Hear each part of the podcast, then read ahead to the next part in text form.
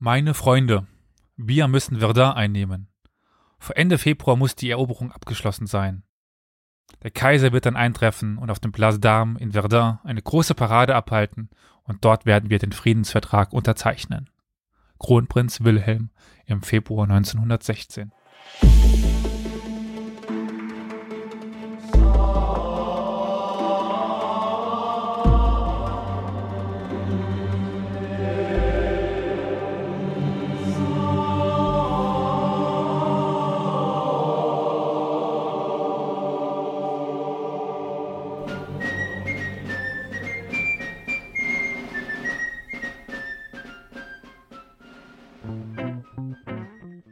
Und damit herzlich willkommen zur Historia Universalis, dem Geschichtspodcast, zur letzten, finalen Folge von Schlaglichter auf die Geschichte Lothringens. Und ich möchte jetzt heute und hier auch den lieben Carol noch herzlich willkommen heißen. Hallo Carol. Hallo lieber Elias, ich heiße dich auch herzlich willkommen und natürlich auch alle ZuhörerInnen. Sehr schön. Ja, wir sind jetzt am Ende angekommen unserer kleinen Reihe, oder gar nicht mehr so kleinen Reihe. Sieben Teile. Ich würde sagen, für unsere Verhältnisse schon fast ein, ein Machwerk. Ein, also, wir werden es wahrscheinlich nicht mehr schlagen können. Sieben Teile, eine Reihe. Aber gut. Das ist jetzt eine ganz andere Baustelle. Ja, ich denke, wir können, nachdem wir jetzt diese finale Folge vor uns haben, erstmal ein bisschen Fazit ziehen. Und äh, das kann gerne ich dann mal kurz machen und ganz kurz resümieren, durch was wir alles durchgewandert sind. Das wirst du müssen. Weil du wirst es am besten wiedergeben können. Das sagst du jetzt. Für mich ist es genauso lange her. Äh, ja, also wir hatten ja angefangen in der Antike mit der Zeit der Römer dann auch, oder beziehungsweise noch kurz davor, der gallischen Zeit, der keltischen Zeit, dann die Römer, die Einrichtung der Gallia Belgica, dieser Provinz, die ja irgendwie den Ursprung von Lothringen darstellt. Dann hatten wir das spätantike Heidentum, also dieser Dualismus zwischen Christentum und paganem Glauben. Dann in der dritten Folge sind wir ins Mittelalter gegangen, zum Ursprung des Namens Lothringen, mit dann Lotharingien, aber auch den, den Vorläufern oder wie es dazu kam, dass Lotharingien entstehen konnte, also Merowinger Karolinger. Dann sind wir hingegangen ins zehnte Jahrhundert zum Herzogtum, beziehungsweise zur Frage, wie das Herzogtum überhaupt entstanden ist und wann. Du denkst, ich denke, du kannst dich noch ganz gut daran erinnern, dass es da doch äh, häufiger um kleine Wortbedeutungen ging. Und in der nächsten Folge darauf dann hatten wir ja das Glück, eine Expertin äh, zu Gast zu haben, Hanna Schäfer, die uns dann mitgenommen hat ins 15. Jahrhundert nach Metz und Umgebung, wo wir auch sehr viel wieder lernen konnten. Mhm.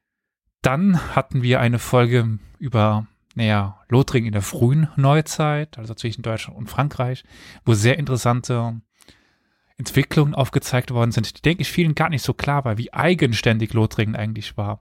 Also wie hoch die Chance gewesen war, dass es zwischen Deutschland und Frankreich noch einen, einen dritten Staat gegeben hätte, mit zum Beispiel Luxemburg. Also in Lothringen wäre eine ähnliche Entwicklung wie in Luxemburg möglich gewesen. Hm. War es dann aber nicht, ist er dann zu Frankreich gegangen. Und heute werden wir diese Reihe abschließen mit der Schlacht von Verdun. Ha.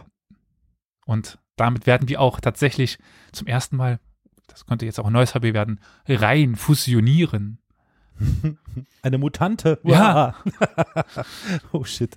Ja. Wir haben nämlich eigentlich in der Reihe acht, acht Vorlesungen gehabt, aber die letzte, die achte, war über Hermann Röschling. Und da haben wir schon eine sehr ausführliche Folge. Dementsprechend werde ich jetzt nicht nochmal eine Reihe, also ich könnte ja quasi dieselbe Folge nochmal neu rausbringen. Das wäre irgendwie komisch, deswegen wird das eben heute mit der Folge 7 enden und das wird auch gleichzeitig die fünfte Folge der Schlachten der Weltgeschichte sein. Ja. Nicht schlecht. Zwei Fliegen mit einer Klatsche. Ja. Ja, und wir werden natürlich auch äh, die Folge zu Hermann Röchling in den Shownotes verlinken, so dass ihr, äh, verehrte ZuhörerInnen, mit einem Klick äh, dann quasi noch zu der letzten Episode kommt, die schon existiert. Genau. Obwohl wir das wahrscheinlich wieder vergessen werden. Aber egal. Nein, werden wir nicht. Ich habe es schon notiert. Ah, wunderbar. Bevor wir jetzt aber uns nach Verdun begeben, ist es Zeit, auch ein Leitmotiv dieser Reihe. Ja, wir machen einen Ausflug oder einen Exkurs. Der Exkurs wird ziemlich lang sein, aber nun gut, das ist äh, auch wieder irgendwie typisch für diese Reihe. Wir gehen nach hm. Italien. Macht man ja gerne Urlaub, würde ich sagen, oder einen Ausflug hin. Wir haben Italien geformt, sagte Giuseppe Garibaldi kurz nach der italienischen Einigung in den 1860er Jahren. Und jetzt müssen wir Italiener machen. Ich weiß nicht, inwiefern du dich mit der Geschichte von Italien ein bisschen auskennst und mit der Staatswerdung von Italien. Sollte ich das vielleicht nochmal ganz kurz zusammenfassen, oder? Es wäre ganz praktisch, ja. Es liegt eine Weile zurück, dass ich davon gehört habe. Also Italien war ja eigentlich seit der Zeit der Langobarden oder nie ein Staat oder nie ein Königreich. Das Königreich Italien gab es nicht mehr. Es gab die norditalienischen äh, naja, Stadtstaaten fast schon, also Florenz, Mailand, Genua, Venedig, Ferrara, Mantua und so weiter und so fort. Also da gab es eben diese vielen prächtigen, reichen Städte. Dann kam der Kirchenstaat. Im Süden gab es dann je nachdem noch das Königreich Neapel und Sizilien, beziehungsweise das Königreich beider Sizilien dann irgendwann. Und Italien war auch stark geprägt von außenstehenden Mächten. Also, ich meine, Königreich Sizilien, also was mit Neapel zusammenhing in dem Zeitpunkt im Mittelalter, war mal Staufer-Königstum, die auch gleichzeitig Kaiser des Heiligen Römischen Reichs waren. Dann das habe ich gar nicht mehr so auf dem Schirm. Das ist ja interessant. Also das waren, war eine deutsche Dynastie. Dann mhm. kamen die Anjou, die Franzosen. Dann kommen, da kamen die Trastamara. Das waren die von Aragon, beziehungsweise Spanien, also Barcelona, äh, Katalonien, die, die Gegend. Dann hat nochmal die, die Franzosen nochmal ihren Fuß da drin. Also Italien war häufig geprägt von außenstehenden Mächten und hatte jetzt nicht wirklich, naja, das, die Entwicklung hin zu einem Nationalstaat. Ich meine, Deutschland ist vergleichbar, aber Deutschland war zumindest nicht ganz so oder war nicht so geprägt von außenstehenden Mächten, wie es ja Italien war. Mhm. Und dann entwickelte sich irgendwann ähnlich wie in Deutschland ähm, der Wunsch, kann ich jetzt mal sagen, das ist jetzt alles ein bisschen problematisch, also Nationalismus und, und so, auf jeden Fall, die entwickelte sich die Bestrebung zu einem Nationalstaat. Da gibt es eben diesen Giuseppe Garibaldi, der dann mhm. unter einem König Italien einigte in den 1860er Jahren, also noch ein Ticken, bevor dann äh, Deutschland zu einem Nationalstaat wurde. Mhm. Italien ist ja auch heute noch äh, naja, nicht ein Staat eigentlich, et ethnisch oder wie man das auch mal sagen kann. Also fragt man einen Norditaliener, was er von Süditalienern hält, hui, hui, hui, hui. andersrum genauso.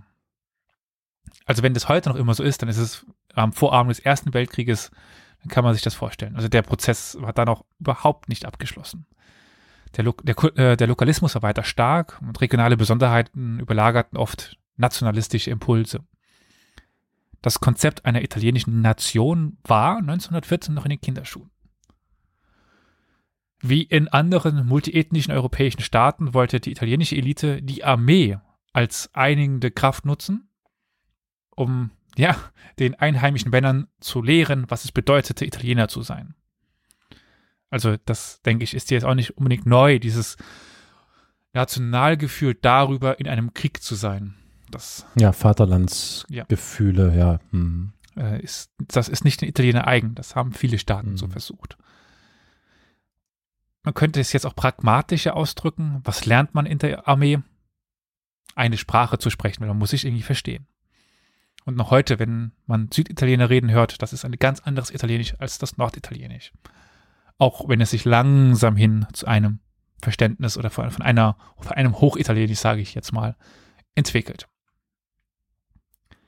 In einigen Regimentern verdrängte dieses Ziel, also ein Italien zu schaffen, bei weitem die Effizienz, was zu einem groben Ungleichgewicht in der Qualität der, äh, der italienischen Einheiten führte. Die meisten Italiener, vor allem die im Süden, betrachteten den neuen Staat ja immer noch mit einem Misstrauen oder mit mehr Misstrauen als Zuneigung. Also sie fühlten sich noch nicht wirklich als Italiener, eher als Sizilianer, als äh, Menschen aus Neapel. Mm, mm. Diese internen Spannungen, vor allem eben im Süden, führten in Kombination mit dem Budgetproblem zu einer Beeinträchtigung der Modernisierung des italienischen Militärs. Offiziere und Männer waren schlecht bezahlt und wurden hauptsächlich dazu eingesetzt, Streiks zu brechen und Unruhe im Land zu unterdrücken. Also, sie wollten ja eigentlich ein Gefühl schaffen, haben es aber trotzdem gegen die eigene Bevölkerung eingesetzt. Also total Klar. kontra in der, Ja. der eigentlichen Einsätze, Einsetzung. Also eine Rolle, die wenig dazu beitrug, auch die Moral der Einheiten oder die nationale Stimmung zu verbessern. Und auch materiell fehlte es der Armee eigentlich an fast allem.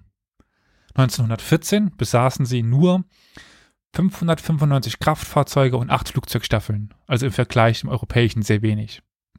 Klingt wirklich wenig, ja.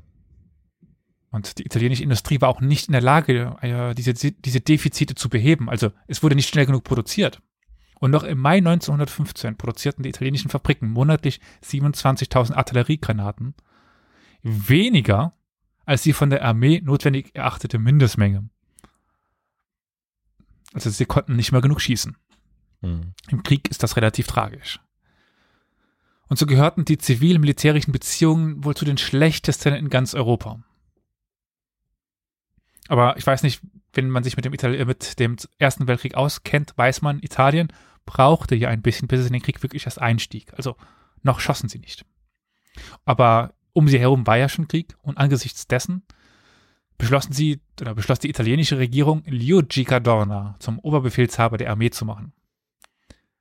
Dieser Luigi Cadorna war der Sohn des legendären Raffaele Cadorna, der General, der 1870 den Vatikanstaat besetzt hatte. Also, wir erinnern uns, Italien, da gab es in der Mitte diesen Vatikanstaat, der wurde dann auch eben durch den neu gegründeten italienischen Nationalstaat besetzt und erobert. Hm.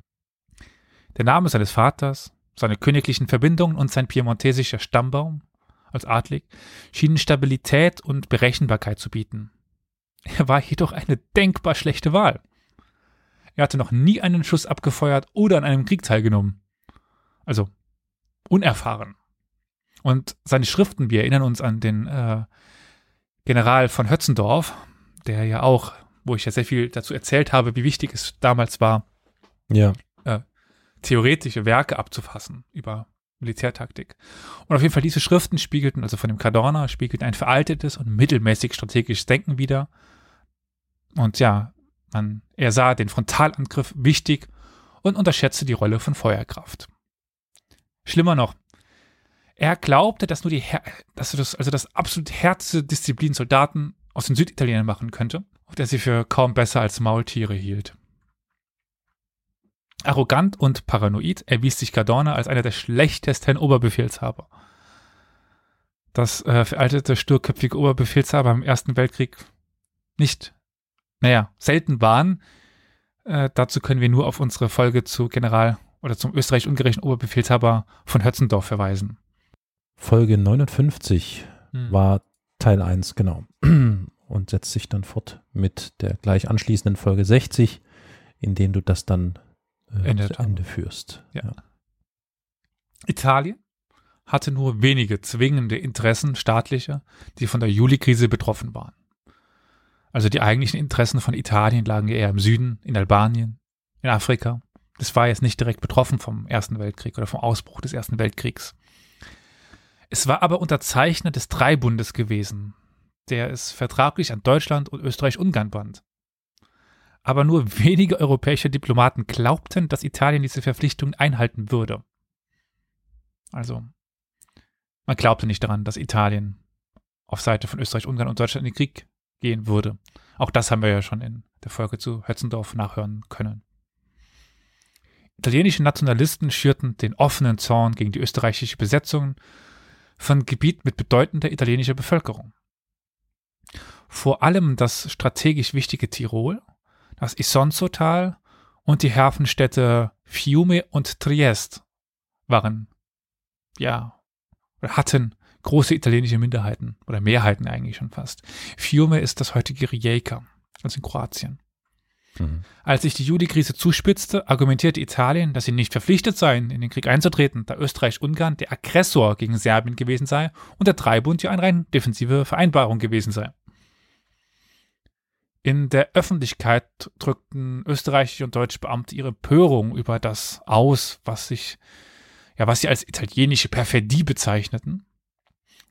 Aber privat gab es eigentlich nur wenig Überraschung und ja, und eigentlich keine Enttäuschung. Cadorna und andere sahen den Krieg nun aber als Chance, in Anführungszeichen, italienisches Territorium zu annektieren und ihren Einfluss auf Albanien zu vergrößern. Ein Sieg der Waffen, so hofften sie, würde die junge italienische Nation in die Reihe der europäischen Großmächte katapul äh, katapultieren und das italienische Volk vereinen. Ja, äh, schwierige Argumentation aus heutiger Sicht, damals aber vollkommen normal. Hm. Der größte Teil dieses, naja, italienischen Territoriums lag aber innerhalb von Österreich-Ungarn und dementsprechend war eigentlich ein Kriegseintritt auf österreich-ungarischer Seite irgendwie, naja, wenig sinnvoll. Und am meisten Sinn machte eine Allianz mit Großbritannien und Frankreich. Und Italien hat ja natürlich, also von Natur her, so klingt das besser, eine sehr lange Küstenlinie. Ja. Und diese lange Küstenlinie macht sie, oder macht Italien sehr empfindlich für einen Krieg gegen Großbritannien, das ja zu dieser Zeit die absolut mächtigste Marine hatte. Die anfänglichen Erfolge Russlands in den Karpaten schwächten die Österreicher, die angesichts mehrerer Fronten ein leichtes Ziel zu sein schienen. Also diese Kämpfe sowohl in Serbien als auch in den Karpaten gegen Russland. Und damit gäbe es dann irgendwann eine dritte Front gegen die Italiener. Im März 1915 traten die Italiener an Großbritannien mit dem Angebot heran, in den Krieg einzutreten, wenn die Alliierten die, italienischen, die italienische Annexion von Südtirol, dem Trentino, Görz, Kradiska, Triest, Istrien, Dalmatien und dem albanischen Hafen Valona anerkennen würden. Schon einige Forderungen, aber sie hielten, sich noch in Grenzen. Großbritannien war darauf bedacht, die italienische Marine als Verbündete und nicht als Bedrohung für die Kommunikationslinie im Mittelmeer zu sehen. Also zu dieser Zeit war ja noch äh, Ägypten sehr englisch ge geprägt. Sie hatten ähm, Granada, und den Suezkanal. Also das war eine Lebensader nach Indien. Und wenn da die Italiener jetzt zwischenfunken hätten können, das wäre gefährlich ja, geworden. Stimmt. Und naja, sie überzeugten nun Russland und Frankreich, also die Engländer, die italienischen Bedingungen zu akzeptieren. Im daraus resultierenden Vertrag von London, der im April unterzeichnet wurde, stimmten die Alliierten außerdem zu, also die italienische Küste und die Schifffahrtswege zu schützen, die russische Offensive gegen Österreich-Ungarn fortzusetzen und ja, zu verhindern, dass letzteres Italien be bedroht, also durch mhm. einen Angriff, einen Entlastungsangriff auf Österreich-Ungarn eben Italien schützen, Italiens afrikanisches Reich um Eritrea und, äh, und Äthiopien zu erweitern. Bisher saßen sie hauptsächlich in äh, Libyen, was sie von den Osmanen erobert hatten. Und Italien 50 Millionen Pfund für die italienische Modernisierung zu leihen. Gut, soweit, so gut, aber um diese Versprechungen in Anspruch zu nehmen, musste Italien erstmal auf dem Schlachtfeld siegen. Auf dem Papier hatte es theoretisch viele Vorteile. Man konnte 900.000 Mann ins Feld führen gegen einen einzigen Feind, nämlich Österreich-Ungarn. Während dieses Jahr gegen Serbien und Russland im Einsatz war, also schon zwei Fronten hatte. Und so wurde umgekehrt die italienische Front für Österreich zwangsläufig zu einer Nebenfront. Und das musste für Italien zu einer äh, zahlenmäßigen Überlegenheit führen. Hm. Der enorme österreichische Verlust in den Karpaten äh, im Jahr 1914 hatte zudem ja eigentlich den, Groß, den Großteil des professionellen Kerns der Armee zerstört. Also es waren hauptsächlich nur noch Reservetruppen oder neu ausgehobene Truppen, eben noch nicht ja, so gut ausgebildet. Die österreichische. Die italienische. Österreichische, ja. Österreich-Ungarische ist ja, in den Karpaten ja, durch die Russen in der Winterschlacht ziemlich äh, dezimiert worden. Cadorna sagte zuversichtlich einen leichten Sieg voraus und behauptete, dass er und seine Männer nach Wien laufen würden, einfach durch. Mhm. Zeitgleich behaupteten das aber auch die österreichischen Generäle, dass man eben nach Rom kauf, äh, laufen würde. Aber gut. Der Weg nach Wien führte für die Italiener jedoch durch das Isonzotal und die Höhen der Julischen Alpen. Das war das ideale Terrain für Verteidiger und alles andere als ein Spaziergang für die Angreifer. Die österreich-ungarischen Truppen waren überdies über den Kriegseintritt Italiens empört. Sie wurden daran erinnert, dass Italien im Krieg von 1866 Österreichs Auseinandersetzung mit Preußen ausgenutzt hatte, um Venedig und die umliegenden Gebiete zu besetzen und einzunehmen. Italien wurde bald zum Feind, gegen den sich die vielen Volksgruppen des Reiches zusammenschließen konnten. So wurde der Krieg gegen Italien, ja, der eine Teil eines Krieges oder des großen Weltkrieges, den die Österreich oder den Österreich-Ungarn als notwendig und gerecht ansah. Also, wir haben eben ein nationales Einheitsgefühl gegen die Feinde. Genau das, was die Italiener eigentlich erzeugen wollten, gab es daraufhin als Reaktion bei den Österreich-Ungarn. Gegen Serbien gab es diese Einheit nicht und gegen Russland. Also der wurde nicht als gerecht angesehen oder notwendig. Mhm. Mit dem Kommando über die Verteidigung Abisonzo beauftragte, beauftragten die Österreicher den Svetosar, Svetosar Borovic, einen talentierten österreichischen General. Das war einer der wenigen gewesen, die 1914 in den Karpaten gut weggekommen sind, indem er eine viel größere russische Streitmacht an der Überquerung der Berge gehindert hatte und auch später mhm. einen russischen Vorstoß in Richtung Krakau zurückschlug. Also ein, ein Profi am Werk. Ja, absolut. Ausnahmsweise mal. Es gibt sie. Unser Konrad von Hötzendorf, der mochte den äh, Bordowitsch nicht besonders, glaubte aber, dass ja die Erfahrung von diesem im Gebirgskrieg 1914 ihm am Isonzo gut dienen würden und setzte ihm, ihm dort eine, da gab ihm dort eine zweite Chance und machte ihm zum Kommandeur der, der neuen 15. Armee. Wenn wir uns an die Folge von Hötzendorf erinnern, Hötzendorf ist im Endeffekt selber an der italienischen Front gelandet, als er in Ungnade fiel. Aber gut, erstmal ist es Borovic. Hm. Mit wenig Personal und Munition machte sich Borovic nun auf den Weg, um das Terrain maximal auszunutzen. Cadorna, der Italiener, befahl oder beschloss nun anzugreifen, bevor, das Itali bevor die italienischen Kräfte vollständig da waren, aber auch die Österreicher vollständig da waren. Also alles auf eine Karte. Dennoch hatten die Österreicher Ende Mai mehr als 114.000 Mann und 230 schwere Artilleriegeschütze entlang der, Österreich der italienischen Front auflaufen lassen. Cadornas unerfahrene und schlecht ausgerüstete Armee hatte aber trotzdem eine zahlenmäßige Überlegenheit. Im Juni waren mittlerweile bis zu 400.000 Italiener aufmarschiert in der Region. Aber es fehlte an Drahtschneidern, schwere Artillerie, Munition, Aufklärungsflugzeugen und sogar Stahlhelmen. Also schlechte Voraussetzungen, würde ich so mal meinen. Mhm. Die erste Schlacht am Isonzo dauerte vom 23. Juni bis zum 7. Juli. Die Italiener erreichten eine strategisch wichtige Position, verloren aber 15.000 Mann und konnten nicht durchsprechen. Cadornas leichter Weg nach Wien hatte schlecht begonnen. Trotzdem, Cadorna versuchte es fast sofort wieder. Das Abkommen Italiens mit den Alliierten hatte vorgesehen, dass Russland Italien ja durch den kontinuierlichen Druck auf die österreichische Front unterstützen sollte. Stattdessen zwangen russische ja, Rückschläge bei Galice Tarnov die Italiener dazu, früher und heftiger anzugreifen, als sie wollten, um die bedrängten Russen zu entlasten. Also genau andersrum, als es eigentlich sein sollte. In der zweiten Isonzo-Schlacht gelang es den Italienern, Österreich zu zwingen, bis zum Ende des Jahres acht weitere Divisionen in die Region zu verlegen. Aber auch diese Schlacht brachte nur einen vorübergehenden Gewinn. Im Oktober dann die dritte Isonzo-Offensive, wieder ohne ausreichende Artillerie und wieder mit einer Niederlage. Cadorna versuchte noch einen Angriff, bevor das Jahr zu Ende ging, also immer wieder und immer wieder drauf. Im November, inmitten von Schnee, Lebensmittelknappheit und einem Ausbruch der Cholera, drängten die Italiener die Österreicher zurück, scheiterten aber bei der Einnahme der Schlüsselstadt Gorica. Die ersten vier Schlachten am Isonzo hatten Italien fast 230.000 Tote und Verwundete gekostet. Hm.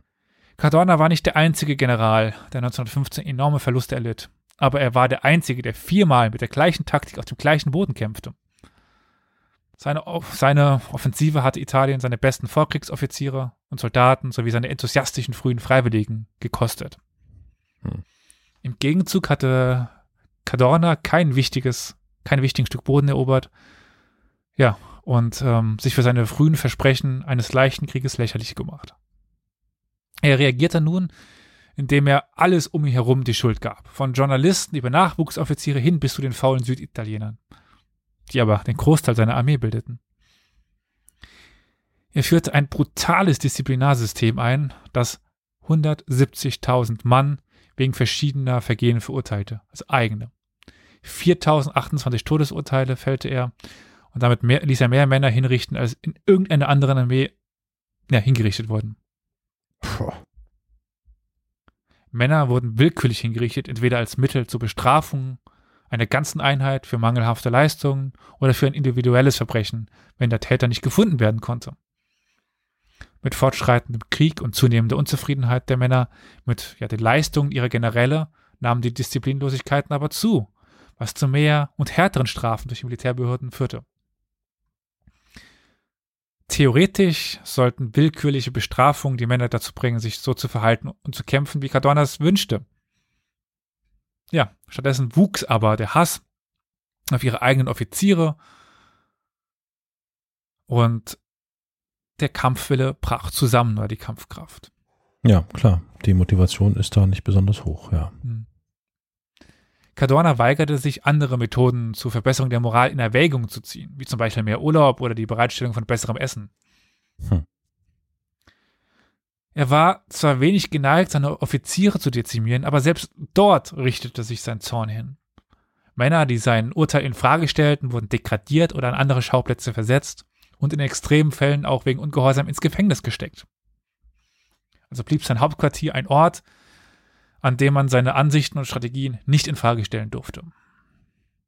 Er und sein Stab zitierten oft ein altes piemontesisches Diktum, dass der, Zitat, Vorgesetzte immer recht hat, besonders wenn er sich irrt. Zitat Ende. Das muss ich mir auf jeden Fall merken. Ja, auf jeden Fall. Er ersetzte so viele Offiziere, dass die Einheiten die Kontinuität in ihrer Führung verloren. Also jedes Tag, jede, jede, Woche neun Offizieren, also die kannten ihre eigenen ja, Vorgesetzten irgendwann nicht mehr. Mhm. Und infolgedessen litt die italienische Armee an einem schrecklichen Mangel an qualifizierten Führungskräften. Zu Beginn des Jahres 1916 war Italien der Verwirklichung seiner Träume nicht näher gekommen, als zu dem Zeitpunkt, wo sie sich eben den Alliierten angeschlossen hatten. Ihre eigenen Offensiven waren ins Stocken geraten und gescheitert mit schrecklichen menschlichen Verlusten. Ihr britischer Verbündeter hatte bei den Dardanellen an der Westfront versagt und an der Westfront versagt. Russland, bei dem die Italiener Hilfe bei der Besetzung Österreichs erwartet hatten, hatten sich aus Polen zurückgezogen und waren nicht in der Lage, sinnvolle Hilfe zu leisten. Frankreich hatte zwar den Aderlass von 1915 überlebt, doch 1916 stand ihm eine Feuerprobe bevor, die sich so noch niemand vorstellen konnte und die so auch die Isonzo-Schlacht, naja, ich will nicht sagen überstrahlen, aber in den Schatten. In den Schatten stellen sollte. Danke, mhm. sehr schön. Ja, dort kam es nämlich in diesem Jahr zu einer Schlacht, die große Ähnlichkeit zu, de, zu der oder zu denen, es gab glaube ich über zwölf Schlachten am Isonzo im Endeffekt. Hm, krass.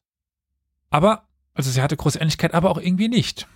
Und damit wenden wir uns nach Lothringen.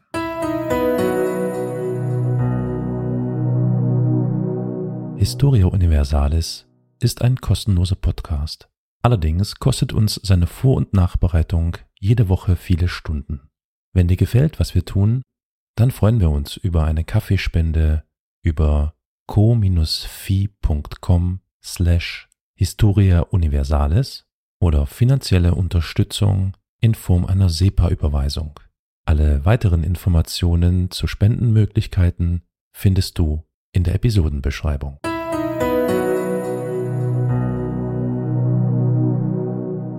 Alter, ich frage mich die ganze Zeit hier, ja, 30 Minuten. Was hat Italien mit Verdun zu tun? Mit der Schlacht? Okay, du, ein riesengroßer ähm, cool. Hinleitungs, wow, cool. Sehr spannend, weil ich glaube, die Parallelen oder zu sehen, wie aufreibend und wie katastrophal so etwas enden kann. Ähm, ja, gute Vorgeschichte. Ich habe äh, gewarnt, dass der Exkurs ja, ein sehr langer sein ja. wird. Auf jeden Fall.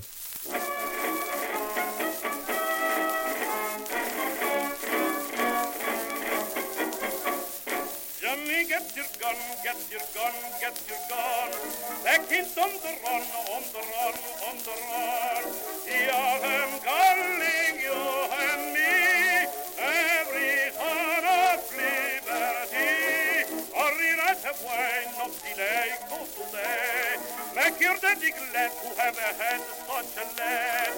Failure, sweetheart, not a pine, to be proud their boys in lie. Over there, over there, send the water, send the water over there. That the boys are coming, the boys are coming, the drum, drum, coming everywhere. Up, prepare, say a prayer. Send the water, send the water to beware. We'll be over, we are coming over,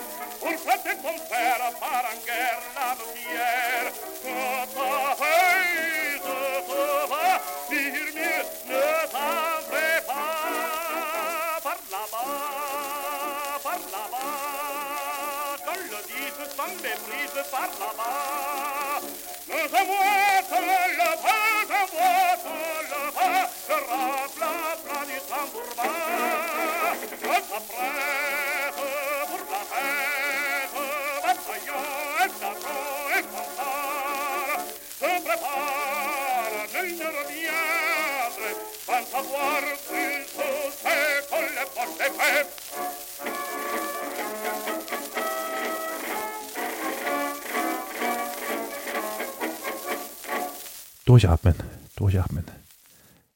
So, und nun kommen wir also zum Hauptthema, ja? Richtig. Und ich möchte beginnen mit General Erich von Falkenhayn.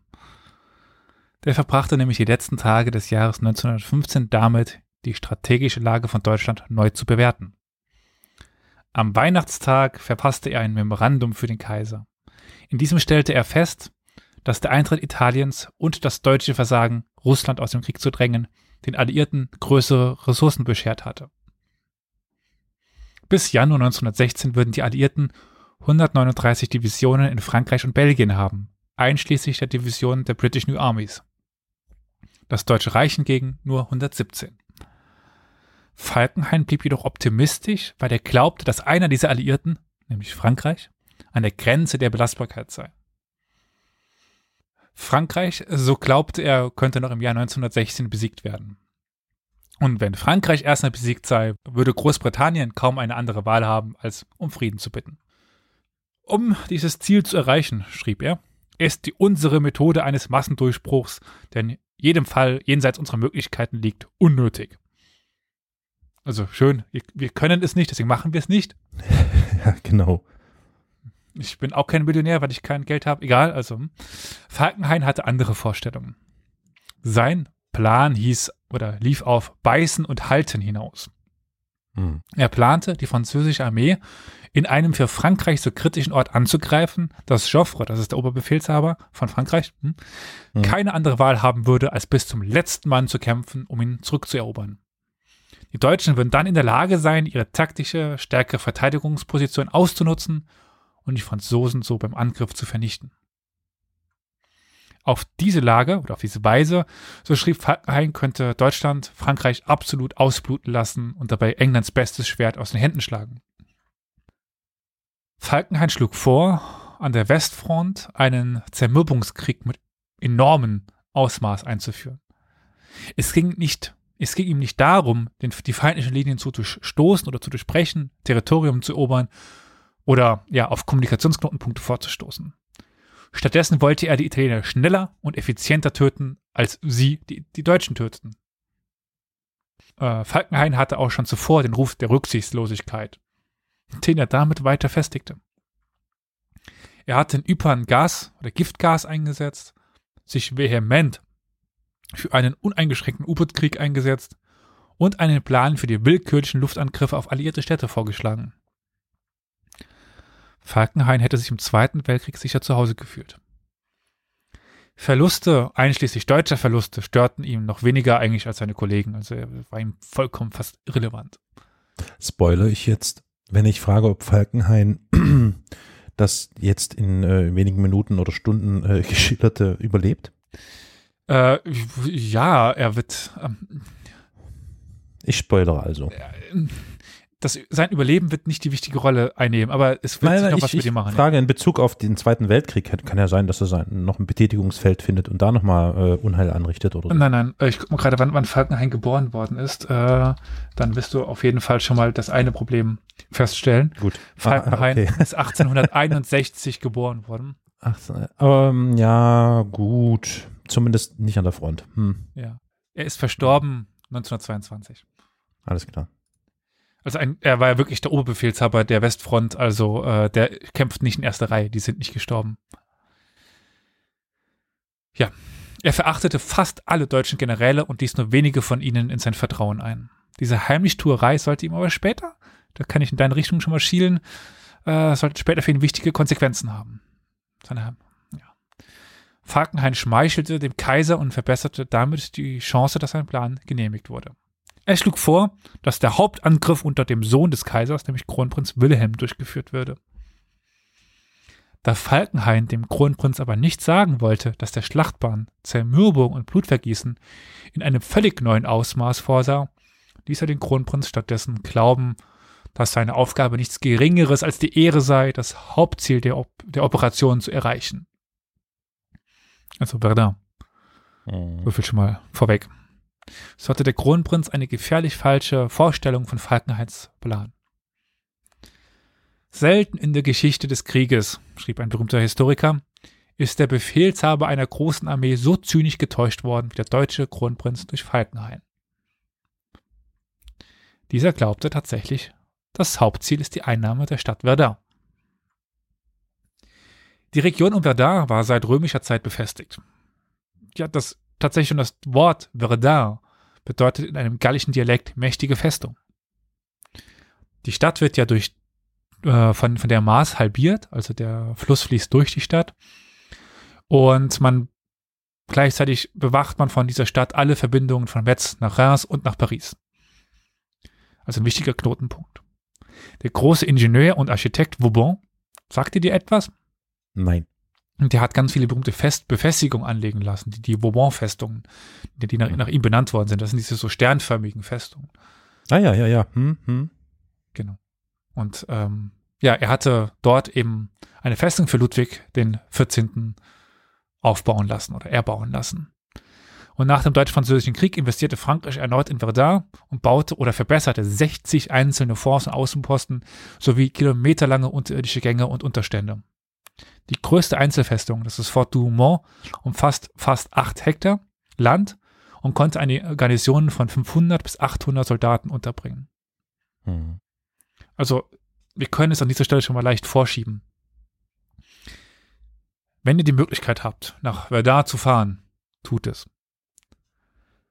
Die Gegend ist dermaßen eindrucksvoll und bedrückend, das sollte jeder mal gesehen haben. Das Museum ist, das haben wir auch schon an der einen oder anderen Stelle hier in dem Podcast erwähnt, ziemlich gut.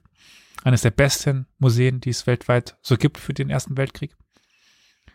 Und wenn man dann durch die Gegend läuft und sieht, was für einen Schaden diese Schlacht dort hinterlassen hat. Also man sieht ja bis heute noch die, äh, also die ganze Gegend ist ja ein einzelner ähm, Granat, äh, wie sagt man, Einschlagskrater. Also jeder, der jetzt sein Handy oder sein Smartphone oder sein Laptop, sein Tablet oder so bei sich hat, fordere ich mal auf, ganz kurz einfach mal nach Verdun zu googeln. Das tue ich jetzt auch Mhm. mal. Ja. Und ähm, wenn man dann auf eben Bilder geht, dann sieht man schon, naja, die Zerstörung. Oh ja, ach du Herrje. Mhm. Also ja, insbesondere ja, wenn man dann auf die ja, moderneren Bilder geht, die in Farbe sind, dann gibt es sicherlich, äh, bei, zumindest bei mir, die, also sehr viele Bilder von eben diesen ganzen Kratern. Mhm. Mhm. Ja. Und das erstreckt sich dort eben über eine riesige Fläche und überall diese zerstörten Forts, die wirklich, ähm, oder Bunker, also Meter dicke Wände und trotzdem kaputt und das, also es ist unvorstellbar, was da oben abgelaufen ist auf diesen Höhen. Ja, Aber wir sind, äh, wie du immer sagst, ein akustisches Medium. Also weg von den Bildern. Wie gesagt, meine absolute Empfehlung, dort mal hinzufahren. In einer Post-Corona-Situation. Die wahre Bedeutung von Verdun für Falkenhains Zwecke lag aber nicht in seinem strategischen Wert. Also es ging ihm nicht darum, den wichtigen Verkehrsknotenpunkt zu erobern. Nein, es war der symbolische Wert, um den es geht. Also bei Verdun hatte Karl der Große bzw. seine Nachfolger 843 sein Reich in drei Teile aufgeteilt. Zwei dieser Teile bildeten ja den Kern für die Staaten Deutschland und Frankreich. Das haben wir in dieser Folge jetzt gelernt, oder in dieser Reihe. Und der mittlere Teil, das war ja eben Lotharingien, entwickelte sich ja nun zum Schlachtfeld. Also in, im Mittelreich in Lotharingien wird jetzt gekämpft. 792 und 870 hatte Verdun den deutschen Belagerungen heldenhaft standgehalten, bevor es dann schließlich fiel.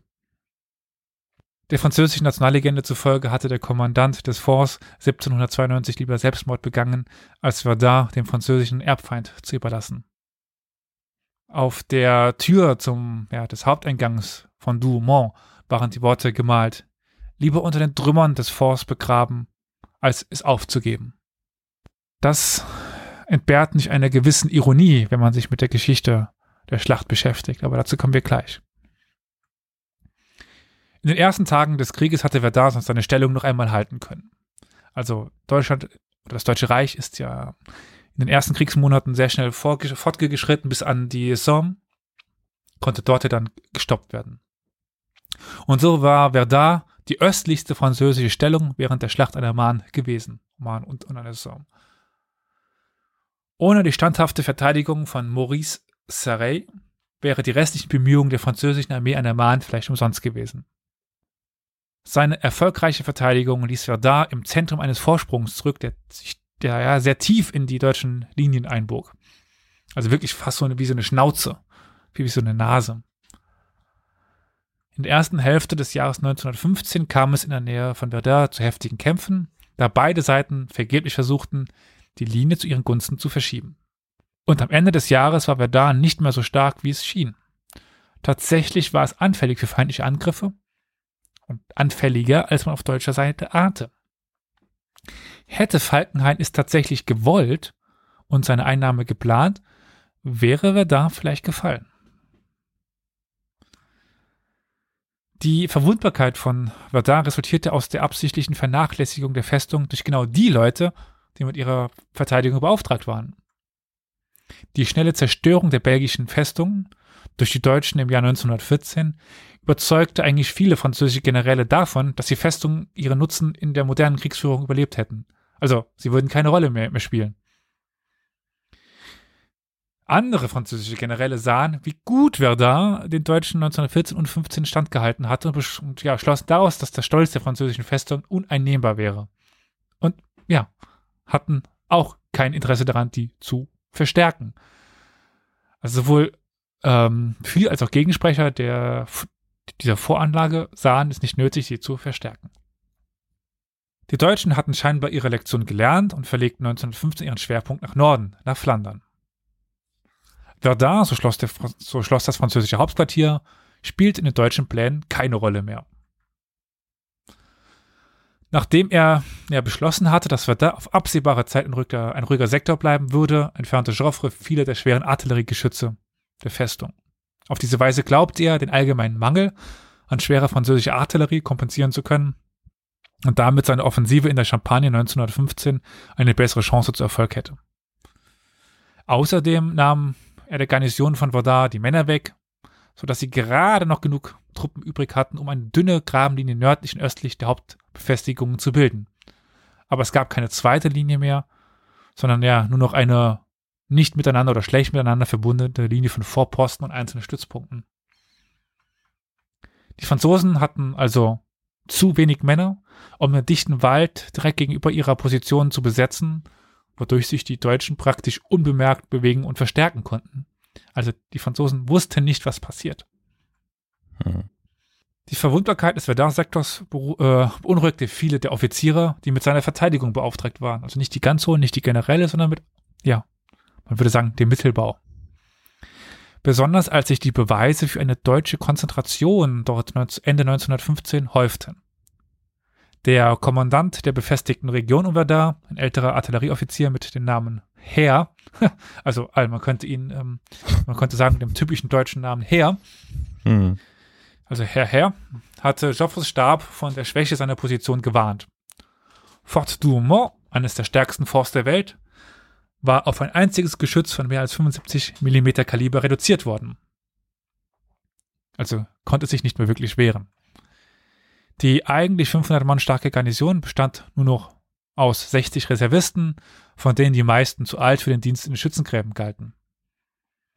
Als Joffres Stab ihn für seine Kritik zurechtwies, informierte Herr den Kriegsminister Joseph Gallieni über Joffres Unwillen, die Dringlichkeit der Situation in Verdun zu erkennen. Joffre und sein Stab ignorierten die wachsende Gefahr um Verdun, zum Teil deshalb, weil sie von den Plänen für eine eigene Offensive 1916 entlang der Somme besessen waren. Joffre scheint davon ausgegangen zu sein, dass die Deutschen in der ersten Hälfte des Jahres untätig bleiben würden. Und damit beging er den entscheidenden Fehler anzunehmen, dass sein Feind genau das tun würde, was er von ihm wollte. Also wäre Deutschland ruhig geblieben, wäre es kein Problem. Das war das, was er erwartet, aber wir wissen es, jetzt, Deutschland tat es nicht. Mhm. Joffre und sein Stab taten die Sorgen des Herrn ab oder des Herr ab und hofften auf relative Ruhe an der Westfront bis zu dem Zeitpunkt, in dem sie selbst in die Offensive gehen könnten, was für den Hochsommer geplant war. Herr war nicht die einzige Stimme, die vor der drohenden Katastrophe warnte. Ein weiterer, ja, Hilferuf kam von Oberleutnant Emile Triant, einem Bataillonskommandeur in den Wäldern vor Verdun und Mitglied der französischen Abgeordnetenkammer. Triant schrieb an seine Kollegen, um sie vor der Gefahr zu warnen, der, ja, die Frankreich drohte, wenn, wie er ausgeht, äh, wie er voraussagte, ein deutscher Angriff auf Verdun eintreffen würde. Er kritisierte vor allem Joffre dafür, dass er keine solide zweite Verteidigungslinie aufgebaut hatte und sagte den Abgeordneten offen, dass Frankreich nicht die Kraft habe, einen entschlossenen deutschen Angriff auf dieses, Anführungszeichen, heilige nationale Heiligtum abzuwehren.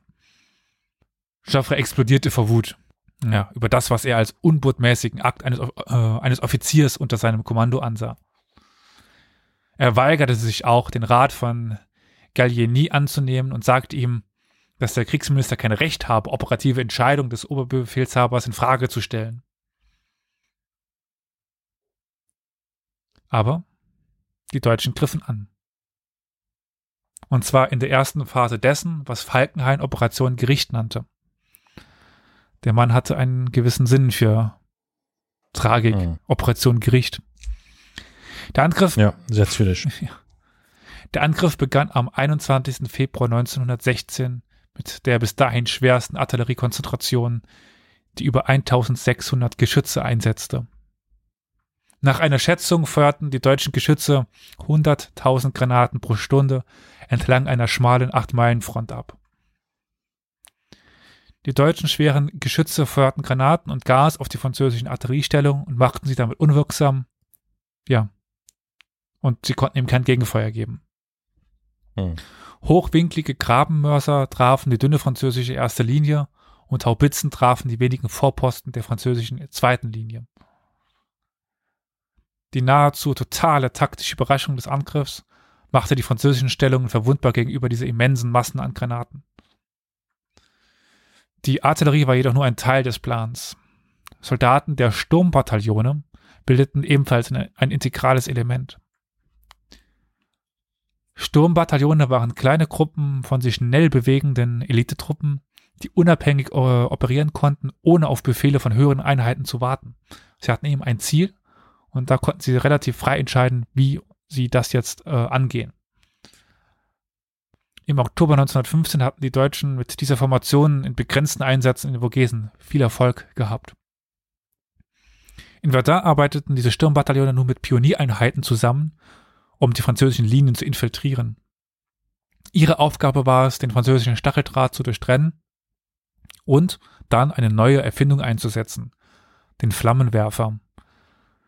So sollte der Widerstand von betonierten Maschinengewehr Vorposten ab, äh, ausgeschaltet werden. konventionelle Infanterie folgte den Pionieren und Sturmbataillonen, um dann so den gewonnenen Boden zu halten. Der Plan funktionierte. Zu gut. Am zweiten Tag des Angriffs hatten die Deutschen praktisch fast alle Ziele eingenommen. Die französische Stellung war so schnell zusammengebrochen, dass General Herr befehlte oder befahl, die Festungen, die noch in französischer Hand waren, zur Sprengung vorzubereiten. Dieser Erfolg brachte Falkenhayn in, aber in eine unerwartete Lage. Wenn die Deutschen Verdun tatsächlich einnahmen, könnten die Deutschen zu, könnten die Franzosen zu dem Schluss kommen, dass sie es gar nicht zurückerobern wollten und naja, eben nicht auf den Köder hereinfallen würden, um den Feind in einen Zermürbungskrieg oder Zermürbungskampf zu ziehen. Klar, ja. Paradoxerweise könnten die Deutschen einen Siegmarsch durch Verdun abhalten, aber Falkenhayn ohne seinen, naja, blutigen Triumph zurückzulassen, den er gesucht hatte. Zum Glück für Falkenhayn und tragisch für Hunderttausende von Menschenleben auf beiden Seiten nahm Joffre die Herausforderung aber an. Verdun wurde innerhalb von weniger Tage zum Symbol für diesen Krieg. Am ersten Tag des Angriffs befand sich Trion, wir erinnern uns, und seine, äh, und seine zwei Bataillone im Bois de Corps, direkt im Weg des äh, entgegenkommenden deutschen Angriffs. Sie kämpften zahlenmäßig stark unterlegen und als ihnen die Munition ausging, kämpf kämpften sie mit Bajonetten. Also sie kämpften wirklich bis zum letzten Schuss. Hm, hm. Trion hielt seine Position, kümmerte sich um seine verwundeten Männer und verbrannte seine Papiere, bevor er von einer Granate getroffen und getötet wurde. Das hatte den deutschen Angriff so verlangsamt und sollte für ja, Modell für den französischen Dienst in Verdun gesehen werden. In den Worten des französischen Historikers Pierre Miquel, Zitat, die Infanterie wusste nun, dass sie nur eine einzige Verantwortung hatten, zu sterben, wie Trion und seine Soldaten es getan hatten. Der Mechanismus der Aufopferung war in Gang gesetzt. Zitat Ende. Ein zweiter großer Schlag für, für den französischen Stolz und das Prestige kam am 25. Februar, als eine kleine Gruppe deutscher Soldaten durch einen unbewachten Durchgang in Fort Douaumont eindrangen. Die verblüffte Garnison von 57 Landsknechten aus der zweiten Reihe kapitulierten das vor, ohne einen Schuss zu seiner Verteidigung abzugeben. Douaumont, das als das stärkste Fort der Welt galt, war mit erstaunlicher Leichtigkeit in die Hände der Deutschen gefallen. Und wir erinnern uns an den Spruch am Eingang dieses Forts. Lieber sterben, als es zu übergeben. Es hat nicht lang gedauert. Sein Verlust brachte sofort die gesamte französische Linie in Gefahr. Es wurde aber auch zu einem wichtigen Symbol in Deutschland, wo Kirchenglocken läuteten und Kindern aus der Schule entlassen wurden, um einen Sieg zu feiern, der den Weg nach Paris öffnen und den Krieg innerhalb von wenigen Wochen beenden könnte. Falkenhayn hatte andere Pläne. Joffre, der die Gefahr bei Verdun so langsam erkannte, reagierte nun schnell. Am 25. Februar schickte er seinen Stellvertreter Edouard Noël de Castelnau nach Verdun, um die Lage einzuschätzen und eine Vorgehensweise zu empfehlen. General Herr sprach sich dafür aus, das rechte, also das östliche Ufer der Maas aufzugeben und die französische Verteidigungsanlage auf die linke Uferseite zu konzentrieren.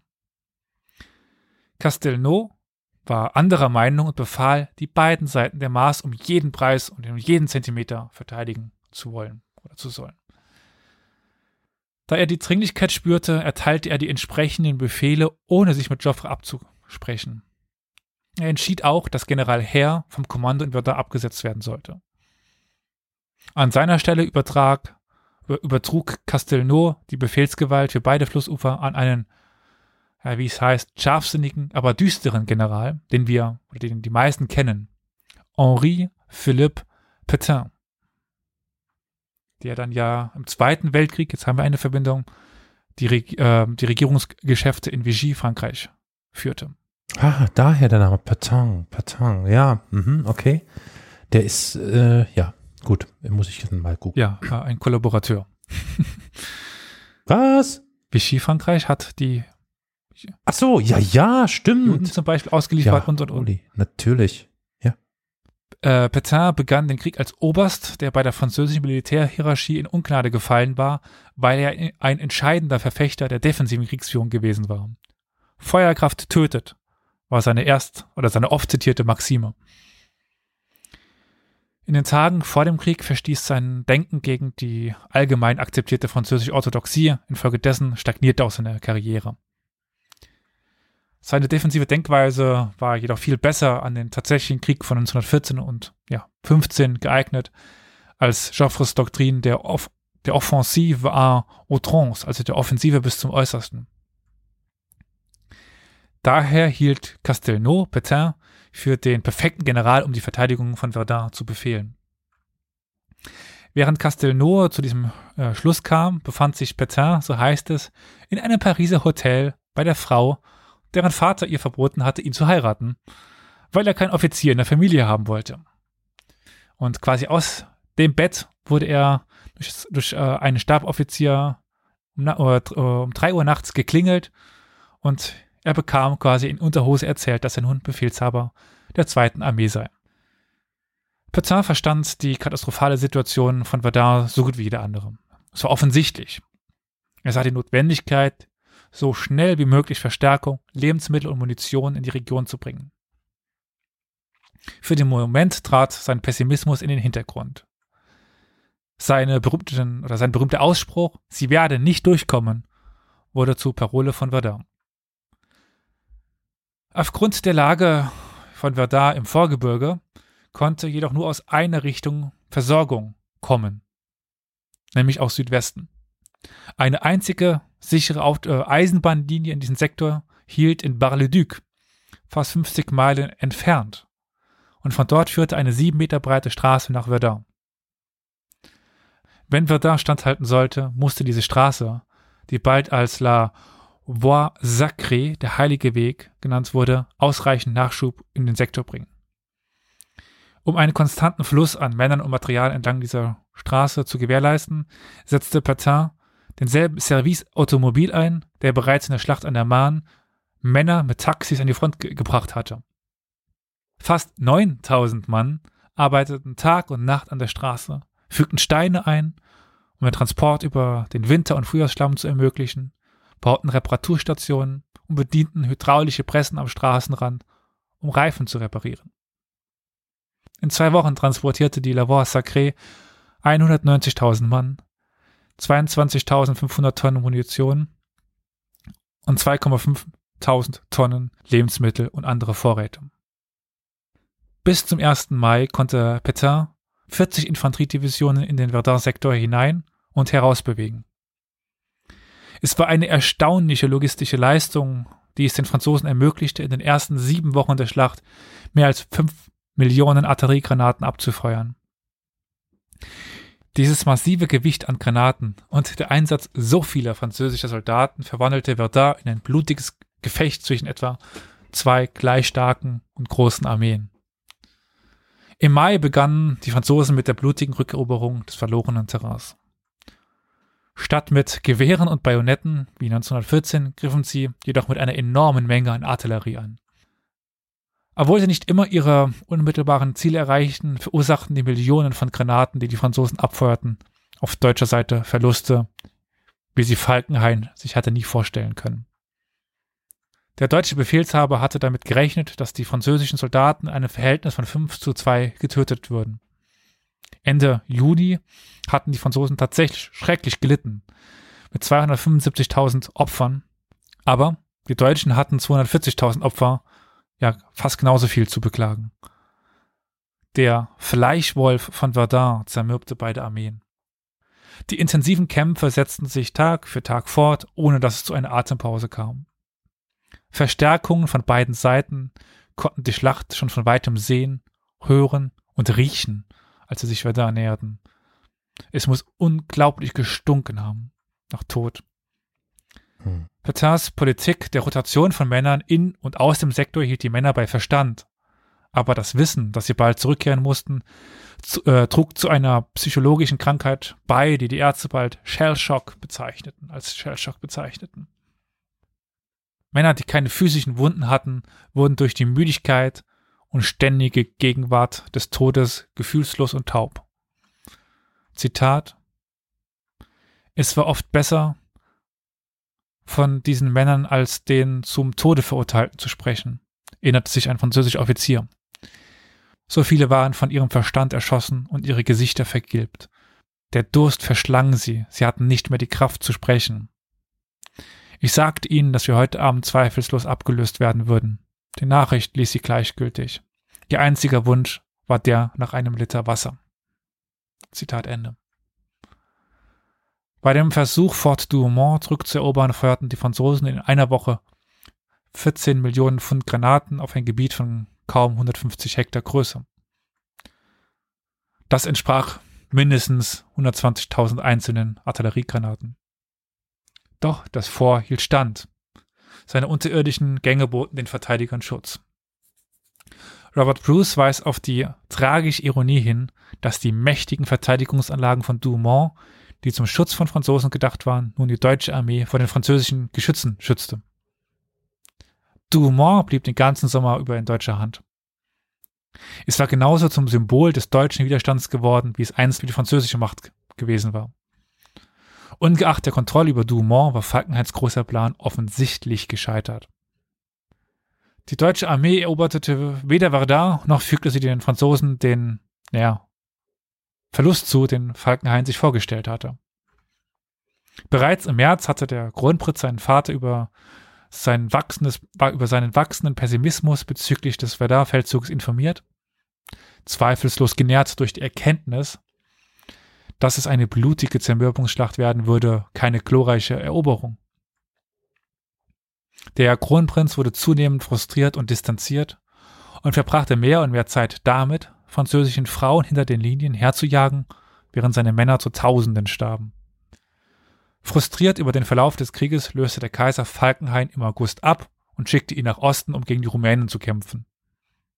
Und damit ist deine Frage etwas beantwortet. Er wird einfach abgelöst und weggeschickt. An seiner Stelle wandte sich der Kaiser an das Team Hindenburg-Ludendorff, das nun die Verantwortung über alle deutschen Heeresoperationen trug.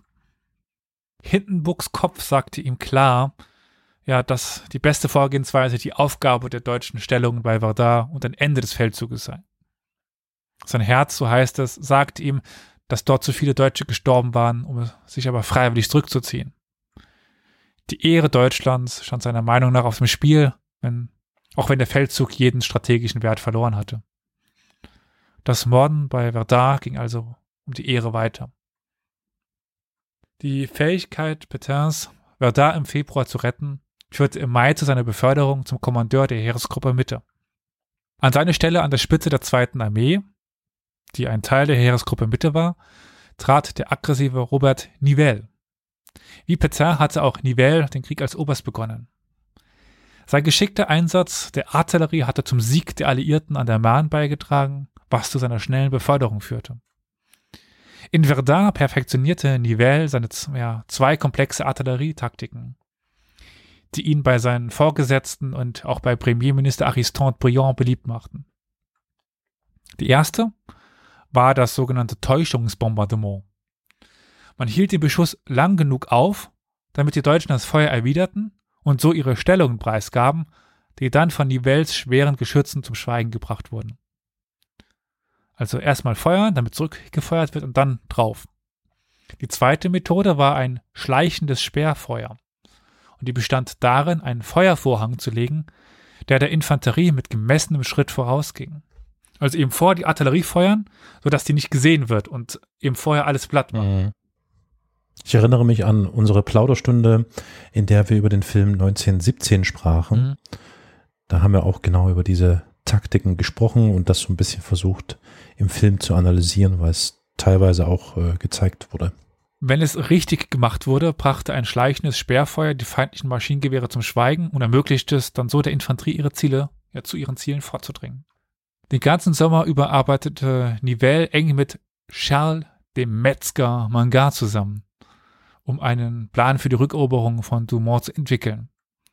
Und Mangards Spitzname war wohl verdient.